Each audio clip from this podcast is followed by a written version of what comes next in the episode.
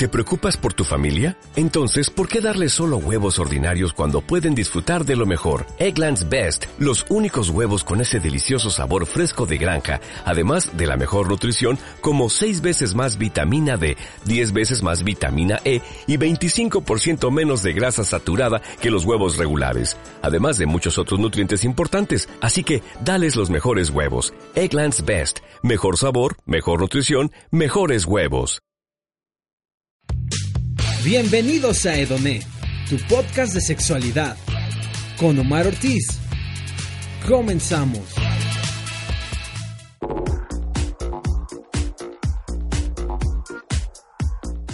Bienvenidos a Edoné, tu podcast de sexualidad. Mi nombre es Omar Ortiz y me pueden encontrar en Instagram y en Twitter como arroba cuatrinomio. Y bueno amigos, pues en esta ocasión me encuentro solo, pero les traigo un programa muy especial. Les comento para todos los que no tuvieron la oportunidad de asistir a las actividades que fueron parte de Libido Fest la semana pasada. Eh, se llevó a cabo un conversatorio del placer en Plaza Independencia aquí en el reloj monumental de Pachuca Hidalgo en donde, eh, por ejemplo, tuvimos a Charlie Castellanos, que es director del colectivo Medias de Cabaret, a la psicóloga social Ivonne Palestina Recendis y a la presidenta de Yo Te Creo MX, Ingrid Guerrero.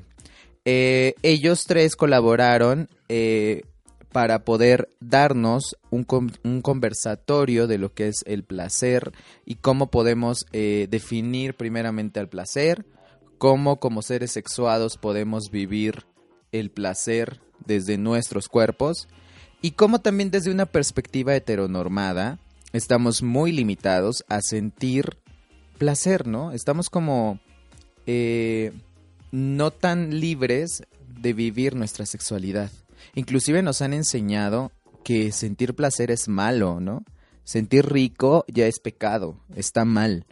Y que sobre todo amar a los demás eh, tiene que ser doloroso. Cuando quieres a alguien, eh, no sé, como que eso tiende a ser rico, a ser bonito, pero cuando amas tienes que sufrir, tienes que llorarle, tienes que ser eh, aguerrido. Esto nos lo explicarán en la grabación que tuvimos, eh, les comento, el miércoles pasado dentro de las actividades del Libido Fest.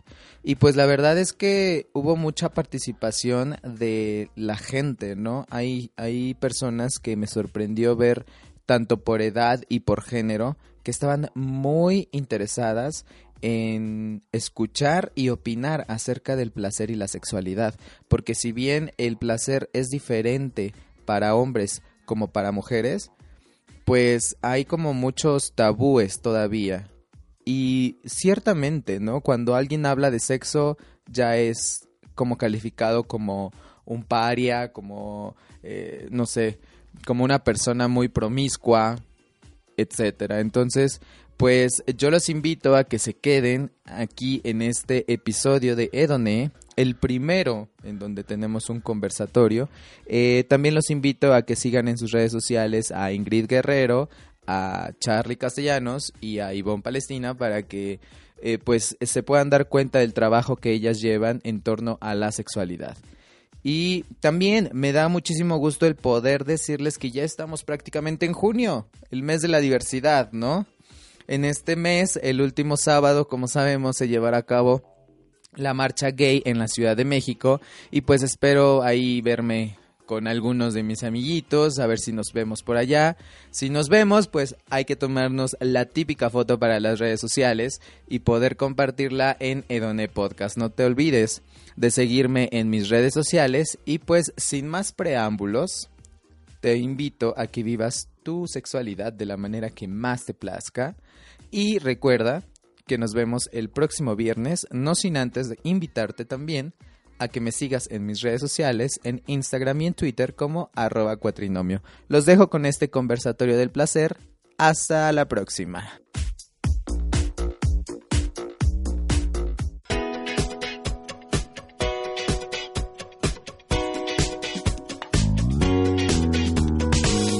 ¿Ya conoces nuestras redes sociales? Facebook, Edone Podcast, Twitter e Instagram, arroba cuatrinomio Danos follow y déjanos tus comentarios.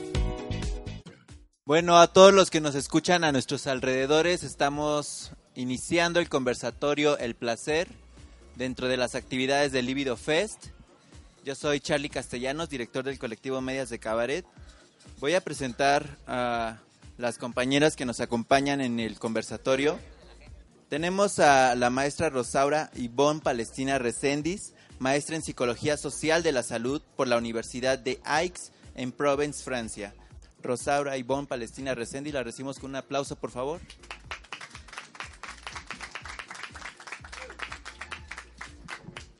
Tenemos también a la maestra Ingrid Verónica Baños Guerrero, psicoterapeuta y sexóloga, especialista en violencias sexuales y violencia de género. Un aplauso, por favor.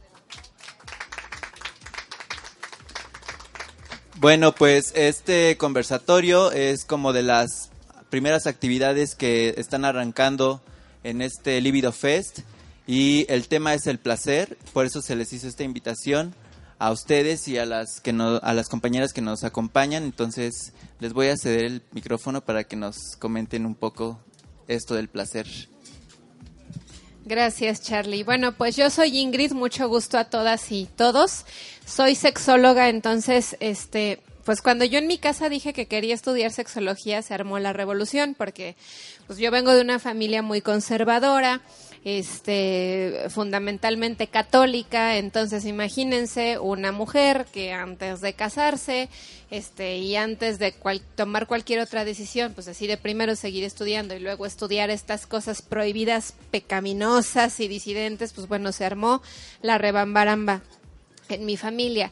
Pero debo decirles que a pesar de que ha sido un camino un tanto tortuoso, porque me ha costado trabajo que lo acepten, no me puedo escindir de mi familia, o más bien yo he decidido no escindirme completamente, lo he vivido con mucho placer, con mucho gozo, con mucho disfrute, porque la disidencia también se disfruta.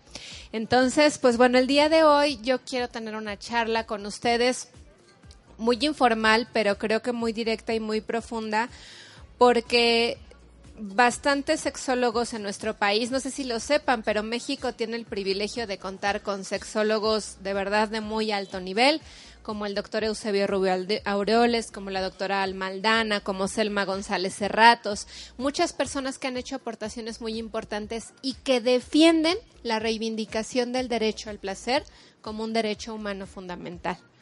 Porque si nosotras y nosotros empezamos a vivenciar nuestro placer con congruencia, sin vergüenza y sin culpa, pues bueno, Ivonne ya a lo mejor después les hablo un poquito más de esto, pero creo que incluso nuestra salud incrementaría, se consolidaría, garantizaríamos muchísimas mejores condiciones de vida. ¿No? Entonces, como no quiero omitir ningún detalle, yo traje un pequeño acordeoncito con lo que les quiero compartir. Este, creo que al final van a ellos a, a preguntar y intervenir, ¿verdad, Charlie? Entonces, pues bueno, me voy a ir como hilo de media de cabaret. y ya después ustedes, eh, pues lo que quieran preguntar o comentar, todo es súper bien recibido.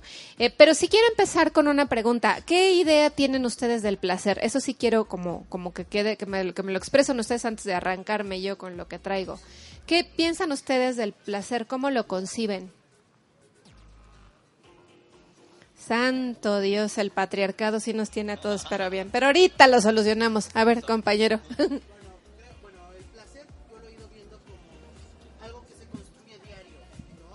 Está muy condicionado socialmente.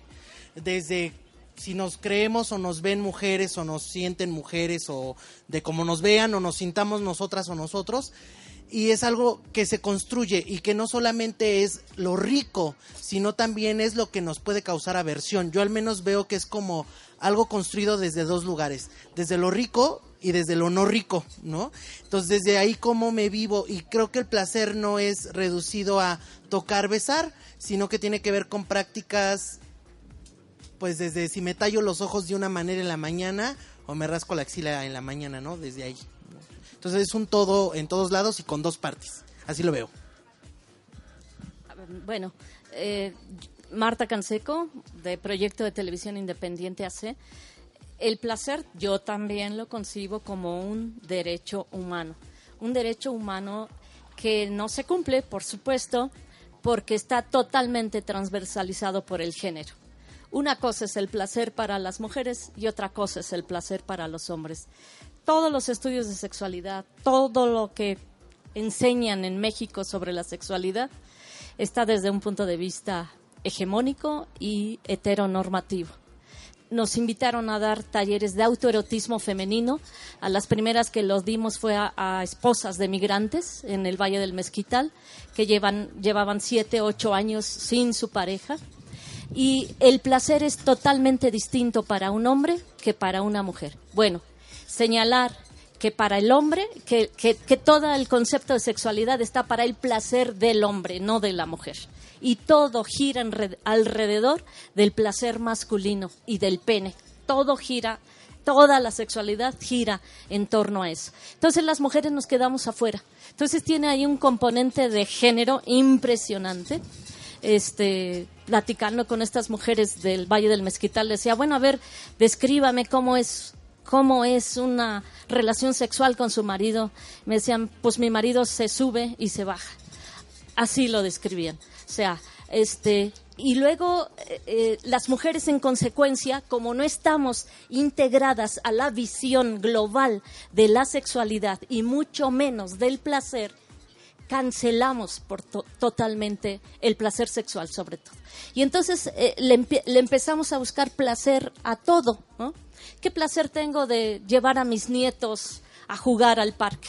Pues esa es una parte, ¿no? Pero abandonan el propio cuerpo, se abandona el propio cuerpo. Entonces, solo señalar es que el placer es totalmente distinto para un hombre que para una mujer, que las mujeres tenemos que reivindicar, bueno, el derecho al cuerpo, el derecho al disfrute de nuestro cuerpo, conocer nuestro cuerpo para entonces saber las posibilidades de placer que tenemos solas, sin necesidad de una pareja, sin necesidad de un dildo, sin necesidad de algo que imite un pene. Ahí está, yo creo, el medio del asunto. Gracias. Bueno, pues miren, el placer realmente tiene que ver con muchas cosas eh, coincido en que tenemos que reivindicar ese derecho. Creo yo que la sexualidad está dirigida como se enseña o como se estaba enseñando en una cultura muy falocrática, falocéntrica, pero la realidad es que si nosotros estudiamos la sexualidad como debe de ser, la sexualidad tiene que ser incluyente y diversa. Entonces, lo falocéntrico no, no tendría razón de ser. Y justamente aquí es donde empiezan nuestras nociones de placer, porque a veces pensamos que el placer es algo que surge del contacto y del encuentro con el otro. Y muchas veces sí, pero muchas veces es en solitario. Como sexóloga yo puedo decirles que la primera parte del abordaje en disfunciones de la vida erótica y afectiva, porque no se llaman disfunciones sexuales, primero hay que empezar por ahí, ¿sale? Hay que desgenitalizar, no porque sea malo, ¿eh? Quien disfrute y goce sus órganos sexuales me parece excelente. Yo los disfruto y los gozo y los amo y me encantan, pero no es el centro ni el punto más importante de mi placer. No todos los días, no todo el tiempo, no, no con todas las personas. Para hablar de placer hay que hablar de, de diversidad, hay que hablar de disfrute y también hay que hablar de una experiencia global porque globalizar el placer es encontrar todos estos puntos en los que sentimos rico, en los que sentimos feo, en los que estamos en duda y tenemos que explorar un poquito más. Pero hoy vivimos en una cultura que, bueno, estamos esforzándonos bastante por erradicar, que prima o privilegia lo masculino en todos los sentidos. Y no sé si aquí sentados tengamos a personas todavía que piensen a lo mejor que el machismo y el patriarcado únicamente van en contra de las mujeres, porque eso es un error común. Lo femenino, y ahorita la psicóloga social nos explicará más allá, está asociado a todo lo que es vulnerable, con lo que me toca y me duele el hígado, ¿eh? esa palabra. Porque creo que no hay sociedades vulnerables, ni, poblaciones vulnerables, hay poblaciones que son vulneradas. Entonces, este patriarcado y este poder machista arremete contra todo lo que ve débil. Y entonces en nuestra sociedad no solamente las mujeres estamos en desventaja o vulnerables, comillas, comillas, comillas. ¿Quién más estaría en desventaja ante este sistema de poder?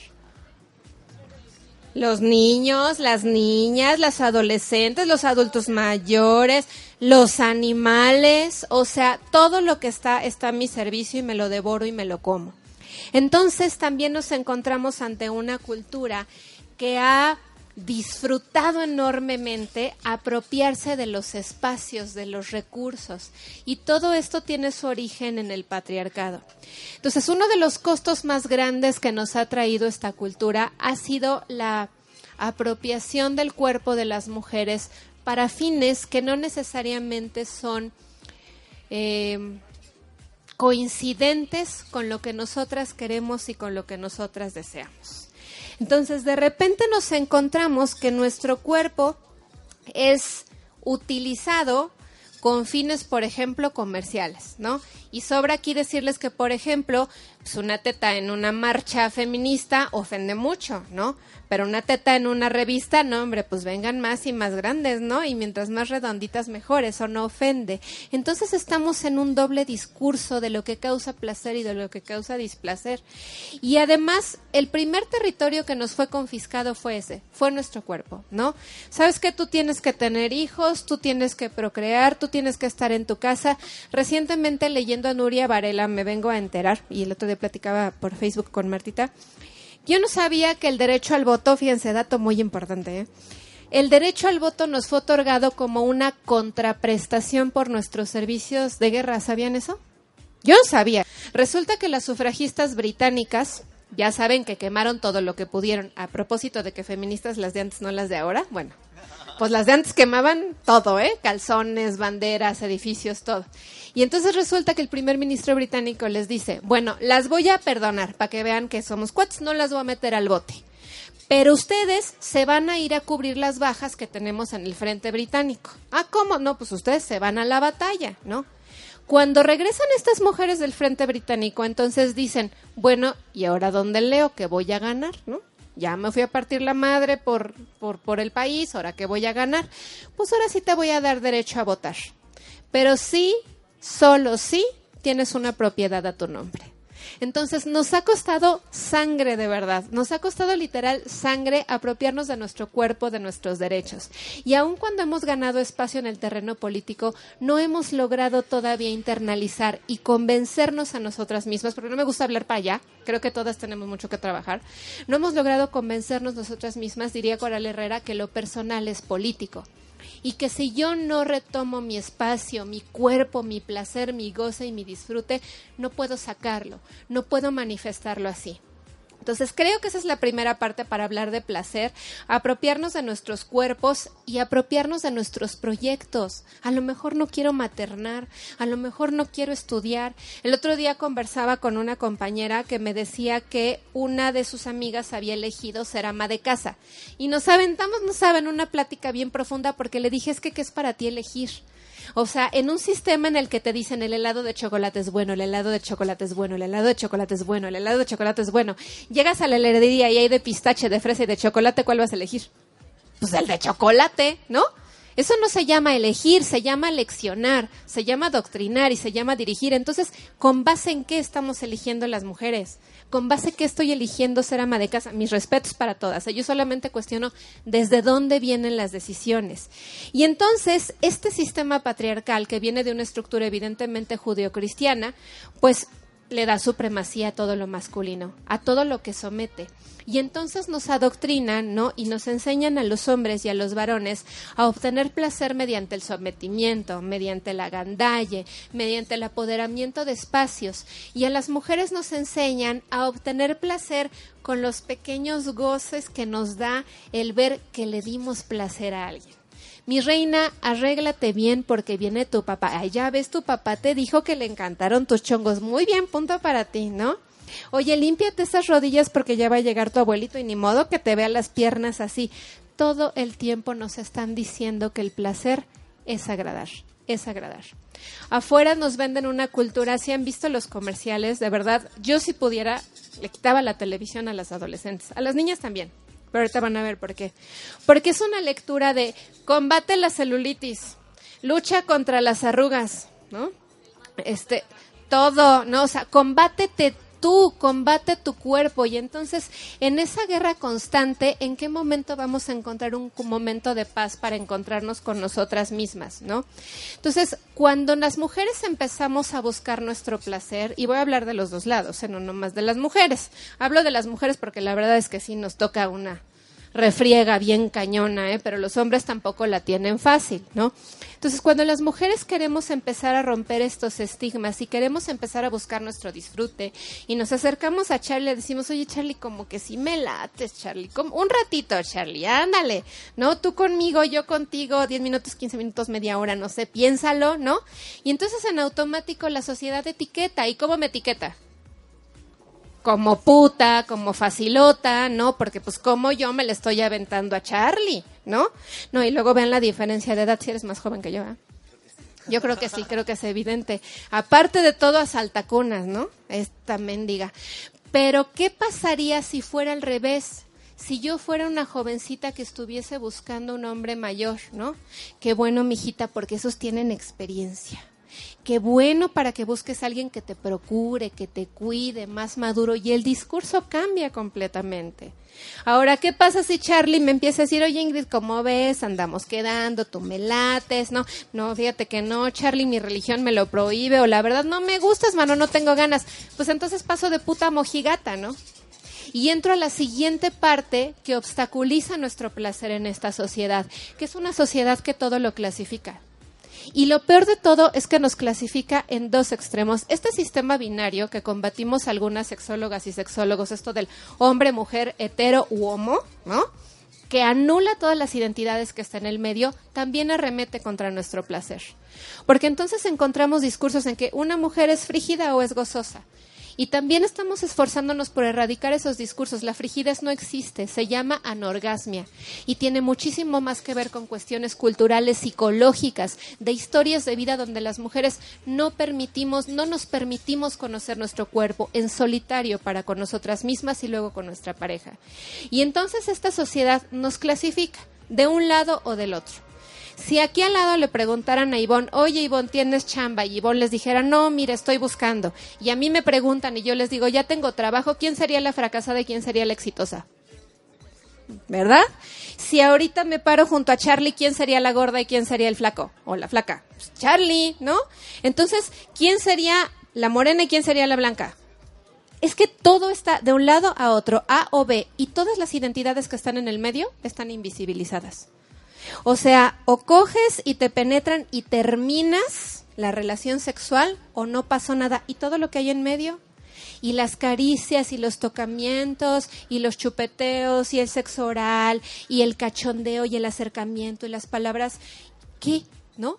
¿Dónde queda todo eso? Y todo esto tiene que ver con que nos enseñan que el placer es inadecuado, es vergonzoso y con una cultura del sacrificio. Por lo menos para las mujeres, y ahorita voy para allá con los hombres, porque esta parte la me encanta decirla, ¿no? La parte del sacrificio está sumamente exaltada. Es que una mujer abnegada, ¿qué festejamos el 10 de mayo? No, pues sí, ¿no? Que vas con el mandado y con el hijo cargando en la espalda, subes, bajas, vienes, vas, vuelves. Gracias mamá por tanto sacrificio. ¿Y los varones dentro de este sistema patriarcal? Aguántese.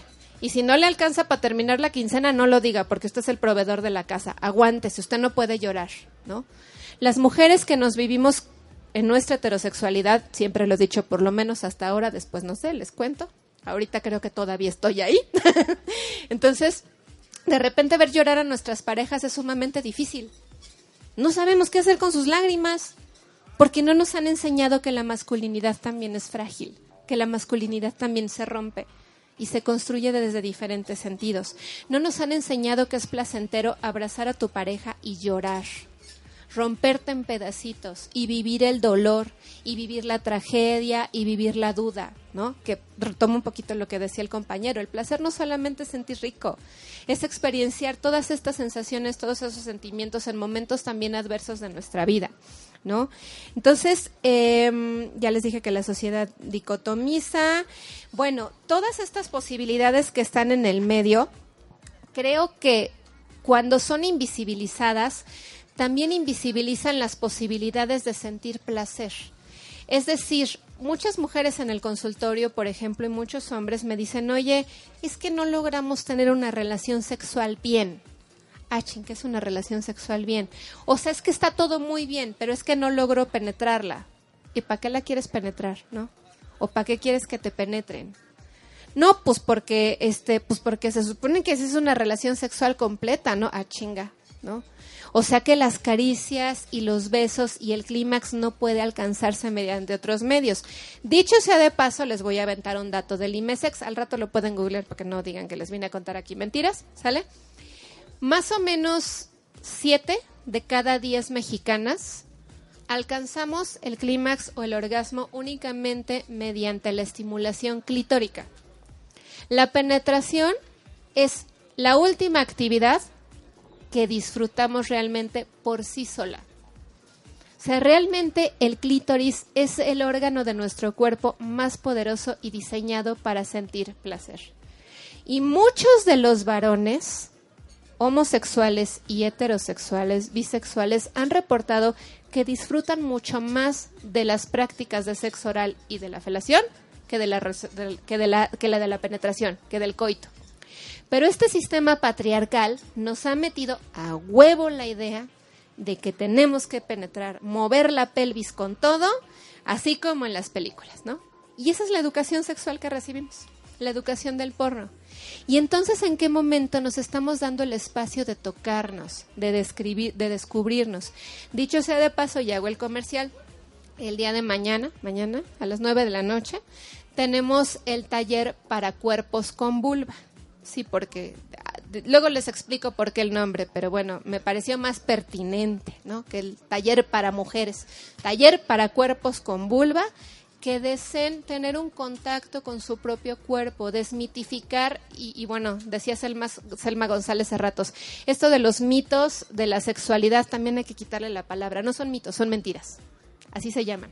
Son mentiras sobre la sexualidad. Quienes deseen explorar su cuerpo y ver que no pasa nada y que pasa mucho y que es muy rico, pues mañana los esperamos en Casa Encantada a las 9 de la noche. Y ahora, cerrando un poquito mi participación en cuanto al placer, hay una autora que se llama Fina Sanz Ramón. Ella es autora de la teoría de la terapia del reencuentro y Fina Sanz habla de esta cultura de la felicidad que nos venden allá afuera. Ya han visto a estas actrices, ¿no? Primero se acuerdan de estos comerciales de Sábado de Cotex donde salía Bárbara Mori, ¿no? Claro, ahora Bárbara Mori ya envejeció un poquito y ya, sáquese para allá pestosa, ¿no? Porque ya ni modo que vendas toallas sanitarias. Y entonces nos la pintaban en un campo de flores, ¿no? Toda curvilínea y feliz. La mamá suavitelo, la mamá da un cómo, ¿cómo se pone, no? también súper feliz, ¿no? Y es esta exaltación de la, de la felicidad y del placer que se te tiene que notar en la cara y en los huesos.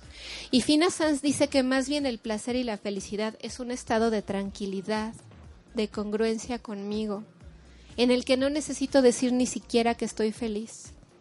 Y para alcanzar ese estado nos movemos en tres ámbitos. En el ámbito social, que ahorita Ivonne nos describirá, en el ámbito relacional y en el ámbito personal.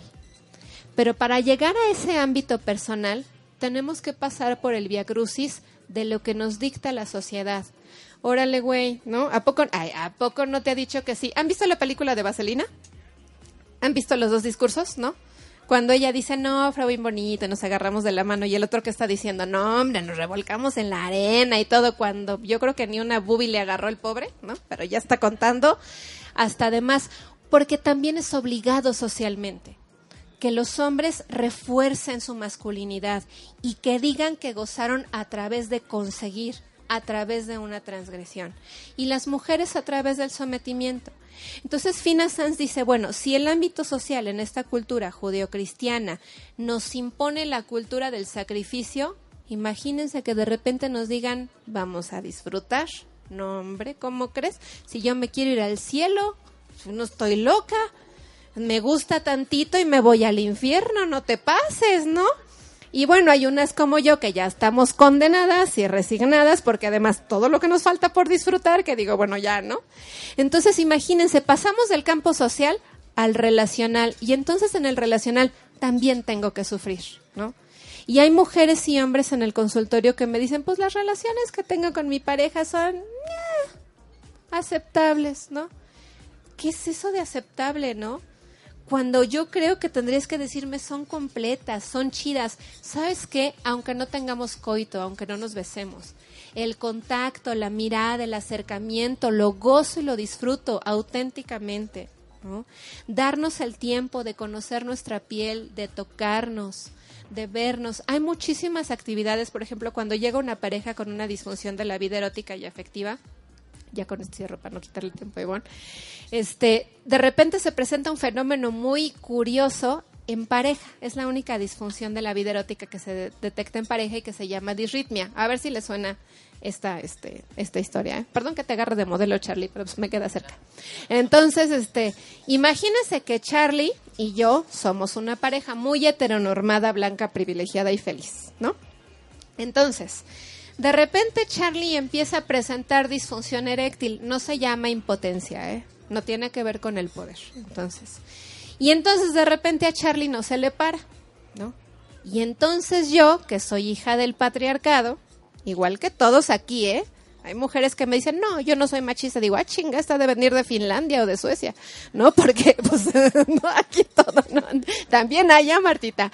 Entonces, de repente yo empiezo a decir, no, pues ya no le gusto, ya, ya, ya no se le antoja estar conmigo, ¿no? Pues por eso no se le para, ¿no?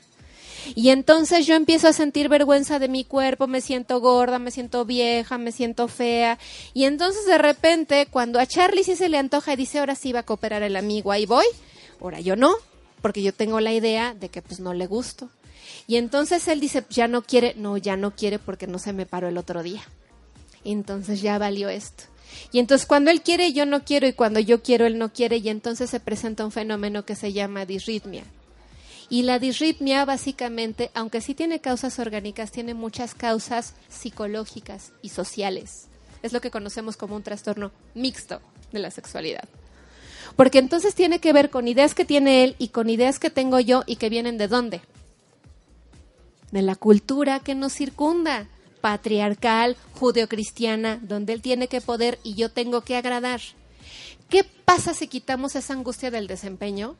Y entonces Charlie se dedica a disfrutar y yo me dedico a disfrutar. O mejor, yo me dedico a buscar mi placer y a decirle, mira, te voy a enseñar cómo sí pega. Te voy a enseñar cómo me gusta, ¿no? Y apliquen lo mismo a relaciones lésbicas. Que ahí tenemos otro problema, ¿no? De veras, lo, lo, que voy a decir lo voy a decir con todo respeto. O sea, la, la, la, la, bandera gay está a todo lo que da y me da mucho gusto. Es maravilloso. Y justamente por eso no digo pero, porque el pero anula, y justamente por eso hay que visibilizar las otras identidades. Los placeres de las compañeras y compañeros trans, bisexuales, lesbianas, o sea, están completamente invisibilizados. Ustedes vayan a una universidad y preguntan, oigan, tu pareja, tu mujer con tu pareja mujer, ¿sabes qué métodos utilizar? Híjole, no, no tengo idea. Aquí vinieron a enseñarnos algo de condones y de, pero no tengo idea de otra cosa. Por esto estos eventos son tan valiosos. Porque hay que visibilizar la diversidad. En la diversidad está el placer. No a todos nos gusta ser tocados, no a todos nos gusta tocar, no a todos nos gustan los besos, no a todas nos gustan las caricias. En la diversidad está la posibilidad múltiple de vivirnos en el placer de diversas maneras. Entonces creo que para alcanzar la conquista de nuestro espacio personal, tenemos que aprender a disfrutar desde acá, sin transgredir el espacio del otro en solitario conmigo, ¿no? Creo que también va a haber un taller con las compañeras de Cicloris que se llama La felicidad se dibuja con los dedos, también descuélguense a ese, ¿no? Porque el placer tiene que ver con una nueva visión, con una forma de vivirme y de descubrirme desde todas mis sensaciones congruentemente. Ya sabemos cómo nos hizo el mundo. Ahora descubramos cómo nos vamos a hacer nosotros. Miren, si a un niño de 10 años le das un clavo, lo más posible es que se ponga a clavar el clavo, porque ha visto que un clavo se clava, ¿no? Si le das un clavo a un niño de un año, aguas, se lo va a meter por la nariz, se lo va a meter a la boca, va a buscar miles de maneras de darle uso a ese clavo, porque tiene creatividad, porque todavía no está condicionado por el medio. ¿Qué harías tú con tu vulva y con tu clítoris si no te hubieran enseñado que la vagina es el hoyito por donde entra el pene? ¿Qué harías tú con tu pene si no te hubieran enseñado que el pene lo tienes que ir a insertar en una vagina? Que tiene que ser tocado, que tiene que ser acariciado. ¿Qué harías tú con eso? y a lo mejor ahí encuentras las posibilidades para tu placer. Gracias.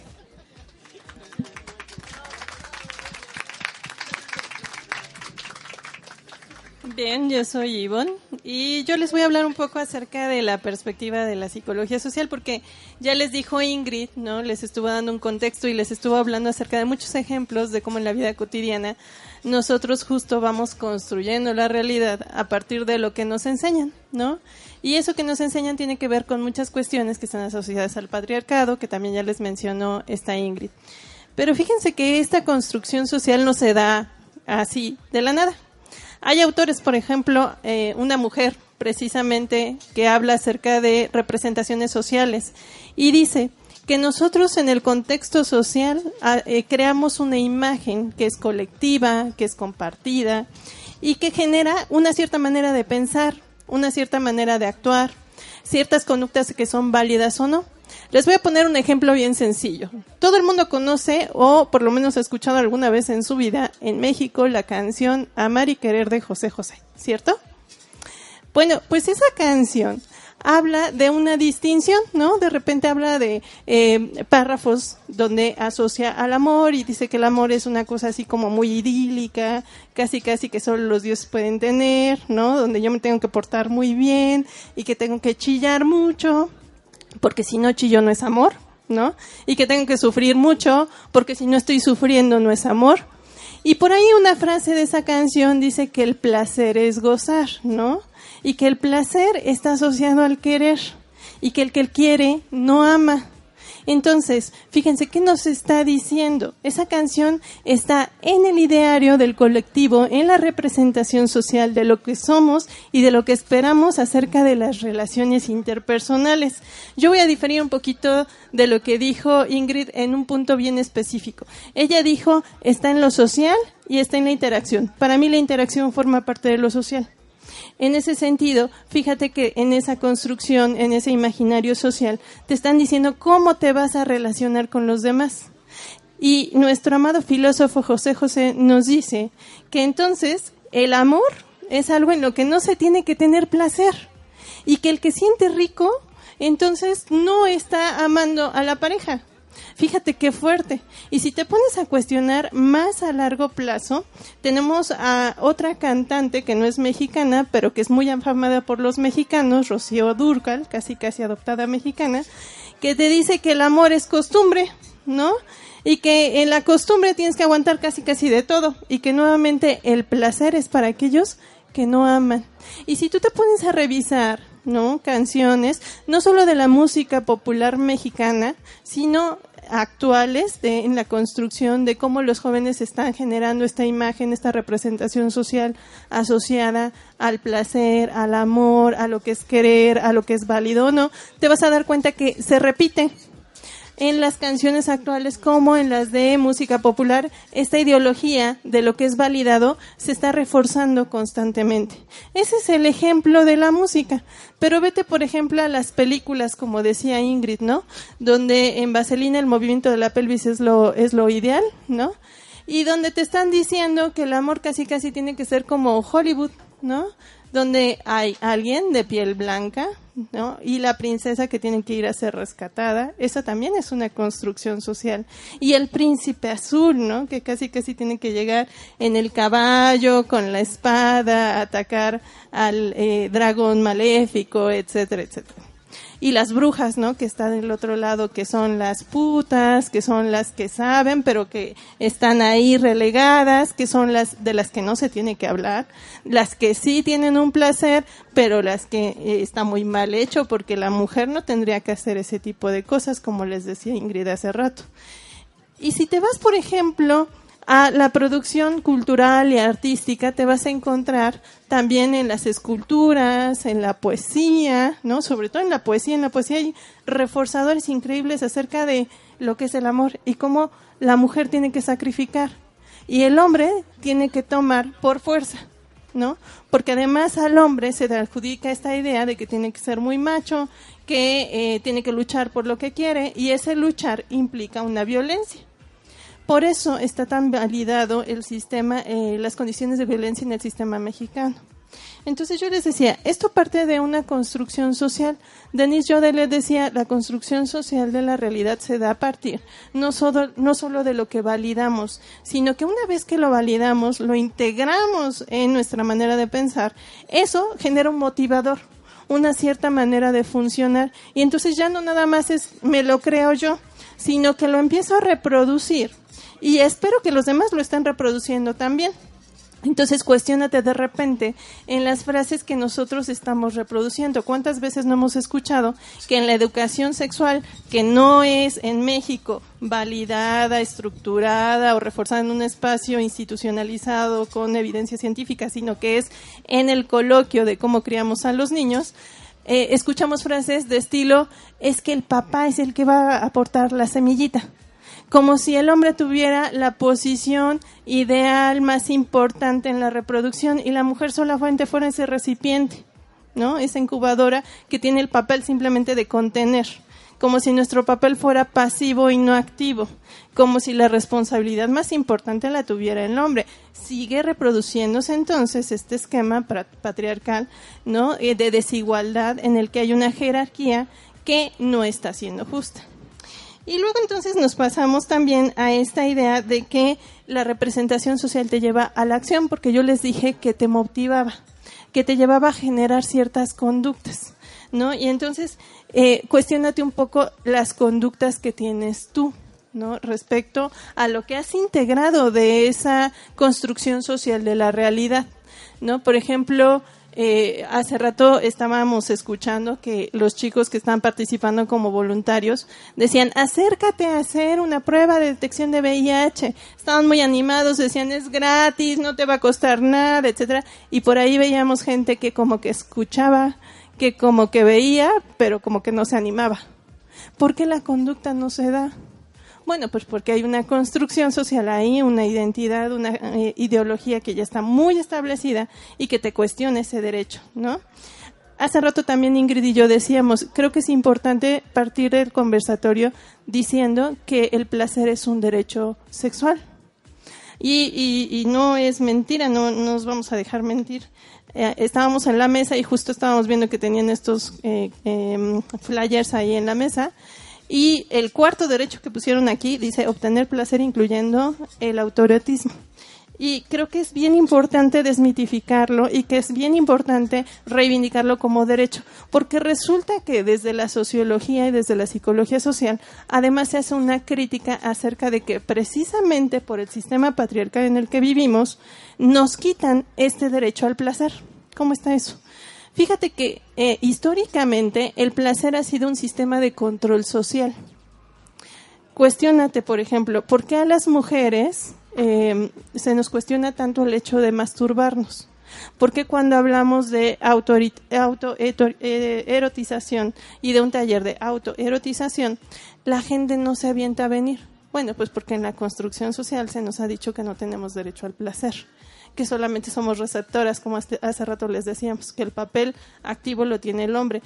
Ingrid ya les dijo hace rato que estamos educadas para dar placer, no para recibir placer.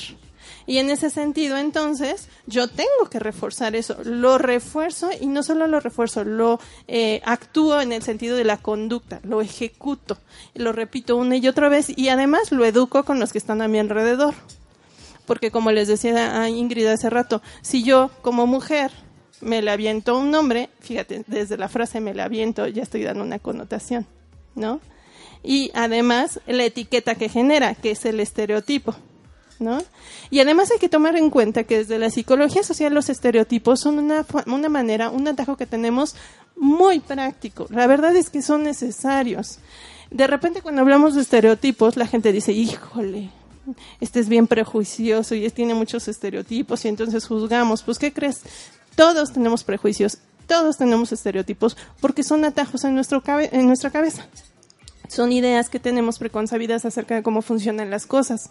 Resulta que si yo no tuviera estereotipos, yo tendría que estar al pendiente de todo lo que está haciendo Marta, de todo lo que está haciendo Carmen, de todo lo que está haciendo Ingrid, de todo lo que está haciendo Charlie, de todo lo que están haciendo todas las personas alrededor de donde estamos hablando y eso generaría un enorme cantidad de energía de desgaste cognitivo en mi cerebro. Imagínate que yo estuviera viendo por qué se está rascando la barbilla y ahora los labios y entonces ya me está haciendo así con las manos. Imagínate todo ese proceso de información tendría un desgaste increíble. Entonces nuestro cerebro es bien inteligente y además es economizador de energía.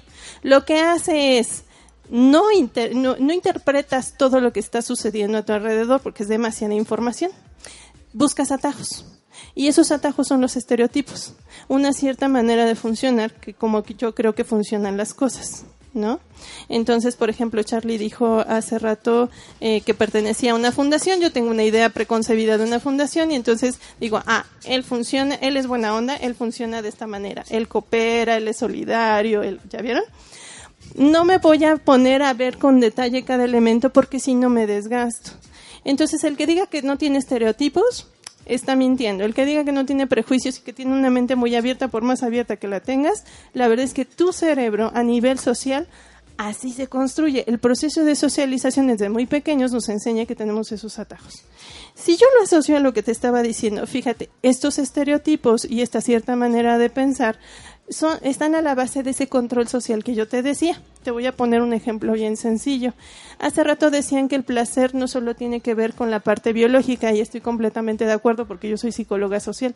El placer tiene que ver también con eh, motivadores, con actividades eh, asociadas a la interacción, a los procesos cognitivos, si me gusta leer mucho, o si me gusta meditar, o si me gusta hacer un montón de cosas y que me pueden generar placer.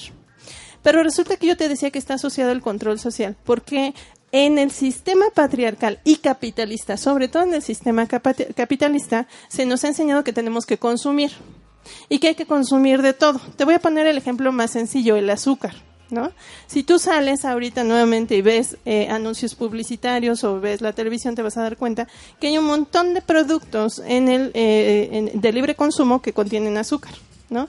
Productos que no deberían de contener azúcar la contienen, por ejemplo, las tortillas de harina, de no voy a decir qué marca, pero muy blanca y de una abuelita, y que dicen que es mi tía, eh, contienen azúcar, ¿no? ¿Por qué, ¿Por qué una tortilla de harina tendría azúcar? Bueno, pues porque se ha descubierto, hay una parte de la- de la- del estudio de la psicología que se dedica a la neuropsicología, se ha descubierto que hay un sistema bien interesante en nuestro cerebro que se llama sistema límbico. Y el sistema límbico está asociado al placer. ¿Y qué crees? Para producir placer en mi sistema necesito producir una sustancia bien específica que se llama dopamina. ¿Y qué crees? Cuando consumes azúcar, produces dopamina. Y eso lo han utilizado como medio de control social. Si yo quiero que tú consumas mi producto, pues le meto tantita azúcar. Y entonces, sin que tú lo sepas, estoy generando ese proceso del sistema límbico que te puede generar una adicción. Hace rato Charlie les dijo que yo me dedico un poco a trabajar con procesos de adicción. Bueno, pues está generando una adicción. Y entonces, fíjate que el placer, el que yo, a mí me gustan mucho las eh, sincronizadas de harina, lo termino asociando a un proceso placentero, ¿no? Que no está mal, pero que yo tendría que cuestionar quién me está enviando el mensaje de qué comer, cómo comer, ¿no? De qué marca tengo que preferir, de por qué no consumo lo local en lugar de ir a reproducir el consumo de una marca. Y además me está diciendo una cierta manera de funcionar, no una sola, no solo una cierta manera de pensar, una cierta manera de funcionar. Hace rato también les dije, el placer sirve para control social. Eh, Foucault, que es un autor, y tengo que decir que aunque es hombre, ¿no? Tenía razón en algunas cosas. no, no, pues no, por ser hombre no va a tener razón. Eh, decía que en el contexto, ¿no? Tenemos ciertos reguladores de lo que se permite y se valida. Y además tenemos una serie de códigos, de normas, de lo que sí se debe de hacer y de lo que no se tiene que hacer. Y que además nos castigan, nos vigilan para que los reproduzcamos y nos castigan si no es así. Vigilar y castigar, sistema de control social. ¿Se acuerdan de la canción de José José? Entonces, si yo siento rico, no es amar. Y eso tiene que ser castigado, penado, ¿no? Y si yo amo, tengo que sufrir, porque el amar es sufrir, y el querer es gozar, ¿no? Y si estoy y si no estoy sufriendo porque este mi novio me dejó, mi novia me dejó, mi pareja me dejó, entonces no la amaba. Y la sociedad te castiga. Pero si apenas terminó ayer y ya está buscando otro, como si no tuviéramos derecho también a ese proceso. ¿Por qué tengo que estar dolido todo el tiempo? ¿O por qué tengo que sufrir todo el tiempo? Me lo tendría que cuestionar. Entonces la psicología social te invita a eso, te invita a cuestionarte. Y es que además les decía, todas estas estructuras están asociadas al patriarcado, ¿no? Se nos pena más a las mujeres que a los hombres, por ejemplo, cuando terminamos una relación de pareja, sea homo, hetero, de cualquier tipo. Terminas una relación de pareja, tendrías que estar sufriendo, ¿no? No tendrías que estar aquí hablando de situaciones de placer muy divertido con todos los demás, ¿no? O eh, obteniendo condones de los stands, ¿no? Porque, híjole, ¿cómo vas a ahorita? Si ahorita no los necesitas, ¿para qué quieres condones? ¿No? Em, y es que entonces, fíjate, el consumismo y el capitalismo están asociados al placer. Piensa en cuántas cosas a partir del placer nos, nos venden como consumo. Hace rato te di el ejemplo del azúcar, pero piensa en todo lo demás. Por ejemplo, a los hombres que les piden consumir, por eso la pornografía, Ingrid, efectivamente funciona como proceso de educación pseudosexual, ¿no? Pseudoeducación sexual, mejor dicho, ¿no? Porque le venden al hombre la idea de que eh, tiene que comprar, consumir pornografía, ¿no? En donde se tiene cierto modelo de cómo se tiene que ver una mujer, cierto modelo de cómo tienes que responder ante la respuesta sexual, ¿no? Que tienes que gemir casi casi con satisfacción total, ¿no? Y que el brinco del tigre está muy padre, pero en la vida real no funciona así. Piensen en la primera relación sexual que hemos tenido cada uno de nosotros y la realidad es que eso que está en eso que te venden como sistema de consumo y que te dicen que tiene que funcionar así, dista mucho de lo que nosotros hemos vivido. ¿Cuántos de nosotros no hemos llegado a relaciones sexuales donde efectivamente eh, estas ideas preconcebidas nos impiden tener sensaciones de placer? ¿No? Y además, al contrario, me castigo si yo estoy teniendo placer. Hace unos días Ingrid y yo participábamos en el festejo del Día del Psicólogo y decíamos, por ejemplo, en el caso de abuso sexual, cuando una mujer ha sido abusada sexualmente, se le culpabiliza y si ha sentido rico porque su cuerpo va a sentir rico porque ha sido estimulado, híjole, todavía es peor la estigmatización que recibe la mujer, la culpabilización, ¿no? Es muy fuerte y la revictimización que viene con ello es todavía más fuerte. Y entonces nos tendríamos que, cuestionar. Yo eh, quiero cerrar en mi participación con, con esa parte. Creo que el derecho al placer tiene que ser reivindicado.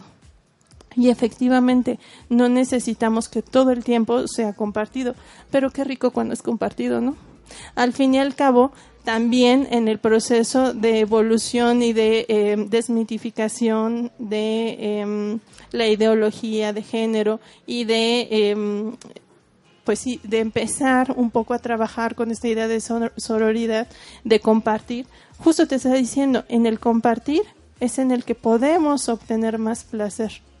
No solo placer físico, también hay placer de otras maneras, muchachos. Gracias.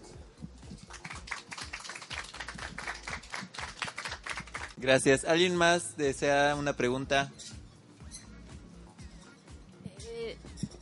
He estado revisando la sexualidad desde el feminismo, que es otra mirada. Y ahí se habla de inteligencia sexual. Creo que tiene que ver con lo que están diciendo. Este, una parte de la inteligencia sexual, una parte, tiene que ver cómo cómo te aproximas al otro cuerpo y cómo el otro cuerpo se aproxima a ti. Simple y llanamente para que resulte algo agradable. Dice, el placer es para disfrutarlo, no para sufrirlo. ¿no? Ah, esa es una línea muy clara. Este, que no terminen, este, no te hagan ver estrellas más que a través de un codazo en el ojo, ¿no? Entonces, esta, esta medida de los cuerpos, hasta dónde, cómo, este, cómo me estiro, cómo me encojo, cómo me vuelvo a estirar, en qué posición está la otra persona, cómo estoy yo, para pues tiene que ver con la inteligencia sexual. Gracias, Matt. ¿Alguien más? Ah. Bueno, hola, yo soy Lisbeth. Eh, escuchando un poquito o retomando un poquito de todo lo que mencionaron, hablaban de la fiscalización del cuerpo y también de cómo se nos ha enseñado como mujeres ser para otros.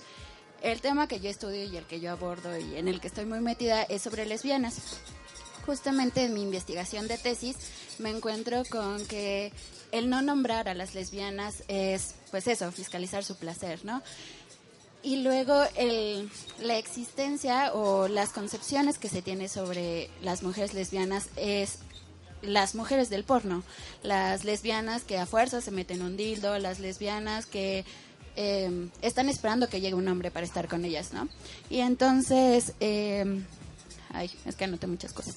Eh, bueno, sí, eh, se fiscaliza todo esto y la existencia lésbica dónde queda.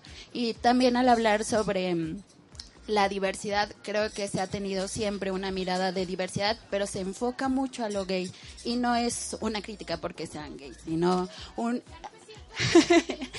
una crítica a que hace falta nombrar a otras personas, nombrar otras realidades. Eh, hace poquito alguien hablaba sobre, bueno, una chica preguntaba como de la homofobia y la lesbofobia, que no es lo mismo, ¿por qué no meten entonces gayfobia? Y yo le explicaba, bueno, mi tema de tesis habla sobre esta diferencia entre homosexual, gay y lesbiana, ¿no? Y entonces, hablar de una lesbiana es hablar de una identidad, o por lo menos es lo que yo he estudiado. Y que como la gran mayoría de la población habla de un homosexual o de la palabra homosexual y remite a una persona masculina a un hombre gay.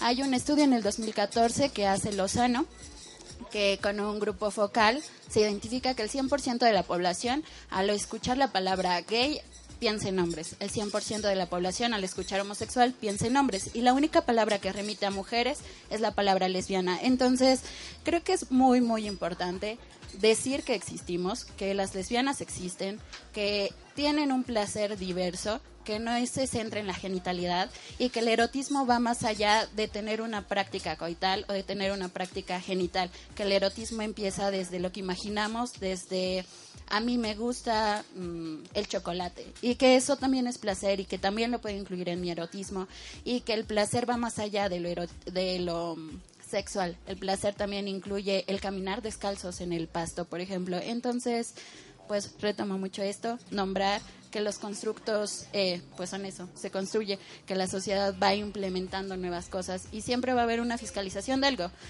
No podemos eh, decir que no va a ser así, pero siempre podemos luchar porque esto se vaya moviendo a otros lugares o esto se vaya quitando. Digo, en lo, ideal, que no exista, pero tenemos un trabajo arduo para ello, ¿no? Y pues ya.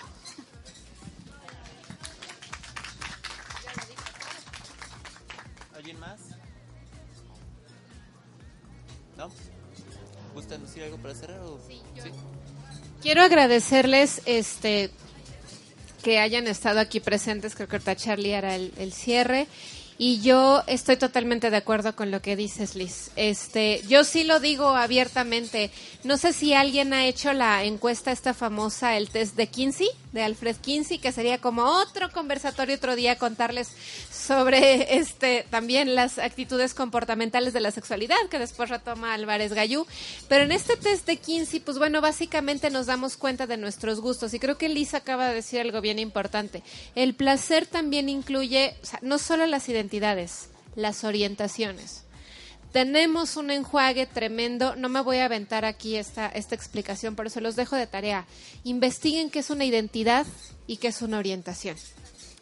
Porque la identidad no determina tu placer ni la forma en la que te vas a relacionar. Lo dije hace rato y lo sostengo. Hasta hoy, yo hasta hoy, me asumo como preferentemente homosexual. Digo heterosexual. Soy una escala 3 en el 15, más o menos. En el no actualizado, soy una 3. Después no sé. Y de verdad, no lo sé. Los cuerpos cambian, los gustos cambian. Siempre que alguien me dice, no, no, no, no, no, yo soy heterosexual ahorita por el momento, ¿no? Y lo mismo cuando alguien me dice, no, no, no, yo siempre he sido homosexual, hasta hoy. No sabemos. Las orientaciones se mueven. Y eso es parte también de reconocer la diversidad. Gracias, Liz. Y muchas gracias a todos por prestarnos sus oídos. Ros. Sí, justo era lo que iba a decir. Estamos en constante evolución y creo que también eso es un derecho, ¿no? Entonces lo que te gusta ahora no necesariamente te va a gustar mañana, ni al rato, ni en un minuto y a lo mejor ahora ya le agregaste o le quitaste o qué sé yo. Entonces, así como les dije que la realidad se construye, nosotros nos construimos. ¿No? Y tenemos derecho a construirnos y reconstruirnos y deconstruirnos, que es todavía más interesante, porque la deconstrucción te habla acerca de cuestionar lo que antes creías y que ahora ya no, pero porque lo reflexionaste, tuviste un proceso de análisis y ahora dices, esto ya no va conmigo. Por ejemplo, hace rato que decían del bondage, ¿no? Y de los amarres y de etcétera, de los que no son de cartas. Eh, sí, igual y yo ahorita digo, no, me da miedo. Y al rato le aprendo y le encuentro, ay, qué rico. Sí, claro que sí. Porque yo veo aquí que son puros jóvenes. Y aquí, hay, y aquí hay una tercera edad. Ya, y es bien importante ya que estamos hablando de preferencias, orientaciones, etcétera. Yo la pregunta que les haría al panel, a la mesa, a las señoritas, a usted joven, es porque yo tuve mis, ¿cómo les diré? Ciertos prejuicios cuando yo tenía su edad y yo me cuestionaba, ¿a poco a los 60 años se puede tener sexo? Y era una pregunta que me hacía y ahora pues lo afirmo que sí se puede, ¿no?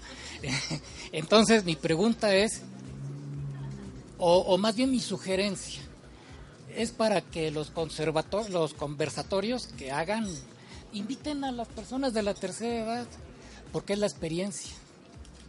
Y, juntos podemos ir construyendo un nuevo hombre, una nueva mujer, una nueva lesbiana o, un nuevo homosexual, en donde prevalezca la comprensión y el respeto. Entonces yo los invito a ustedes a que hagan esa ampliación, que crezcan y no nada más se queden entre los jóvenes. Claro, habrá muchos hombres y mujeres que pues, son refractarias a todo esto, pero los hay, al contrario, liberales y juntos, juntos todos, primera, segunda, tercera y hasta la cuarta edad, porque hay cuarta edad que es a partir de los 80, yo todavía estoy en la tercera, ¿no? En fin, pero yo los felicito y de todo corazón. Yo pasaba por aquí y los escuché con sus voces tan bonitas que tienen las dos y el joven también. Entonces me atrajo, como la flauta de Hamelin, ¿no?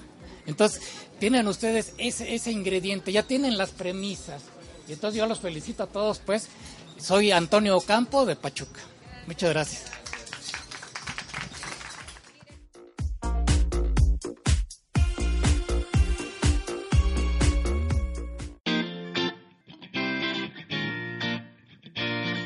¿Te gustó este episodio? No olvides compartirlo y dejarnos tus comentarios en nuestras redes sociales. Te esperamos la próxima semana. ¿Te preocupas por tu familia? Entonces, ¿por qué darles solo huevos ordinarios cuando pueden disfrutar de lo mejor? Eggland's Best, los únicos huevos con ese delicioso sabor fresco de granja, además de la mejor nutrición, como 6 veces más vitamina D, 10 veces más vitamina E y 25% menos de grasa saturada que los huevos regulares, además de muchos otros nutrientes importantes. Así que, dales los mejores huevos. Eggland's Best, mejor sabor, mejor nutrición, mejores huevos.